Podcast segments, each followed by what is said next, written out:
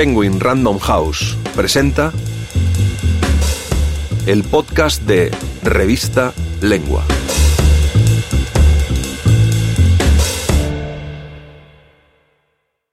Catherine Mansfield por Virginia Woolf.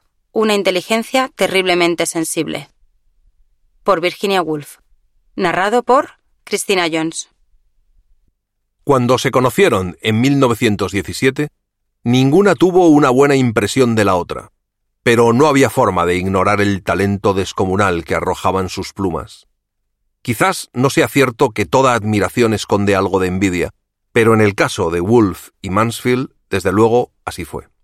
Con la muerte de la segunda, a la temprana edad de 34 años, Virginia Woolf se sintió huérfana de rivales. Si Catherine no podía leerla, ¿qué sentido tenía escribir? Había desaparecido para siempre la única entre todos capaz de despertar sus celos, la única merecedora de sus halagos. En el centenario de su muerte, compartimos las líneas de Woolf que prologan el diario, Lumen, de la madre del cuento moderno, una de las escritoras más relevantes del siglo XX.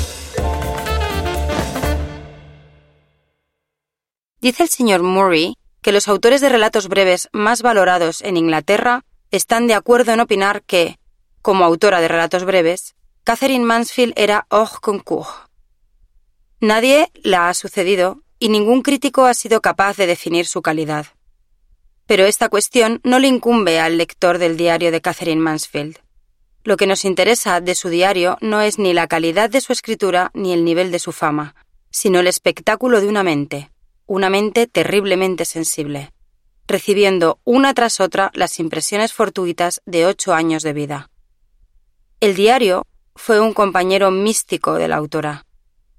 Ven, mi nunca visto, mi desconocido, hablemos, dice cuando comienza un nuevo volumen. En el diario anota hechos, el tiempo, un compromiso, esboza escenas, analiza su carácter, describe a una paloma, un sueño o una conversación, Nada podría ser más fragmentado, nada más privado. Nos parece estar contemplando una mente a solas consigo misma, una mente que piensa tan poco en el lector que incluso de vez en cuando utiliza una taquigrafía propia, o, como tiende a hacer la mente en su soledad, se divide en dos para hablar consigo misma. Catherine Mansfield sobre Catherine Mansfield.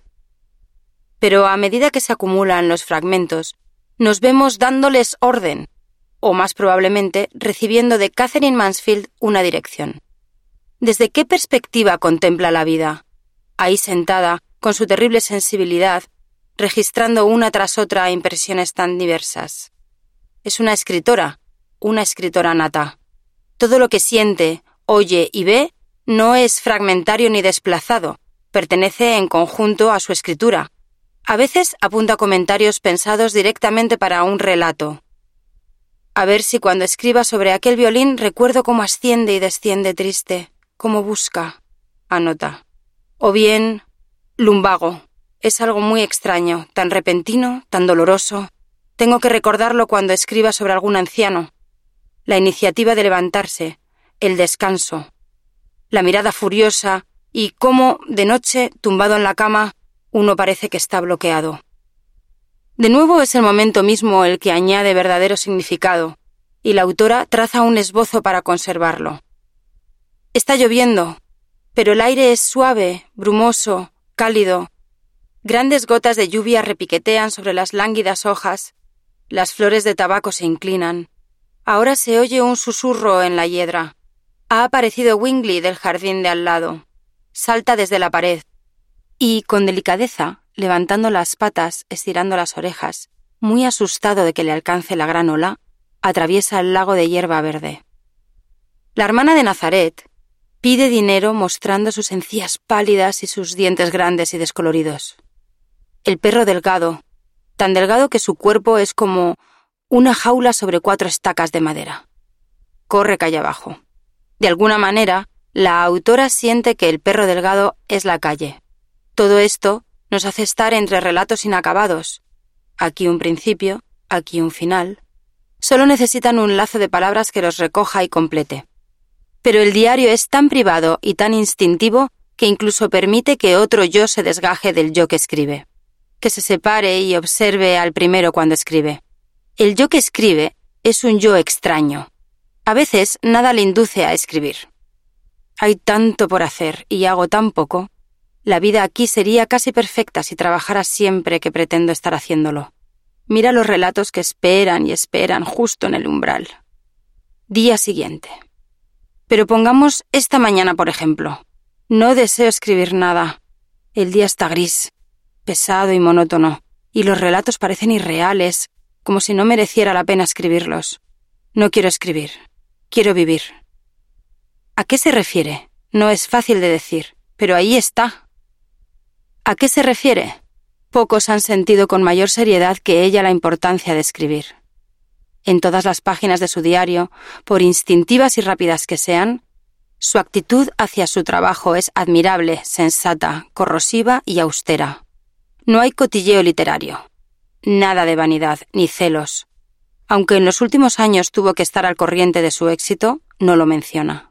Sus propios comentarios referentes a su trabajo son siempre penetrantes y críticos. A sus relatos les faltaba riqueza y profundidad, dice. Solo conseguían rozar la superficie, nada más. Pero escribir solo la expresión adecuada y sensible de las cosas no basta. Se tiene que fundamentar en algo no expresado, y este algo debe ser sólido y completo. Catherine Mansfield busca algo curioso y difícil, sometida a la desesperada presión de su enfermedad cada vez más grave. El rastro de su búsqueda aparece en momentos esporádicos, difíciles de interpretar tras la claridad cristalina que se necesita para escribir verazmente. Nada valioso puede proceder de un ser desunido, escribe. Es imprescindible poseer salud interior.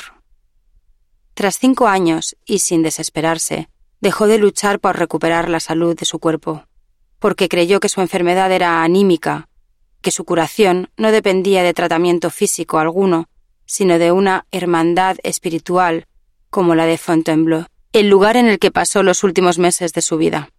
Pero antes de irse, escribió el resumen de sus creencias, con el que concluye su diario. Deseaba estar sana, escribe. Pero, ¿a qué se refiere con la palabra salud? La salud, escribe, significa para mí poder llevar una vida plena, adulta, viviendo, respirando vida, en contacto estrecho con lo que amo, la tierra y sus maravillas, el mar, el sol. Además, quiero trabajar. ¿En qué? Deseo intensamente vivir para poder trabajar con las manos, con mis sentimientos y mi cerebro. Deseo un jardín, una casa pequeña, hierba, animales, libros, cuadros, música. Deseo ponerme a escribir a partir de esto, dando expresión a todo ello, aunque escriba sobre taxistas. Eso no tiene importancia. El diario concluye con las palabras Todo está bien. Y puesto que murió tres meses después de escribir estas palabras, es tentador pensar que representan cierta conclusión.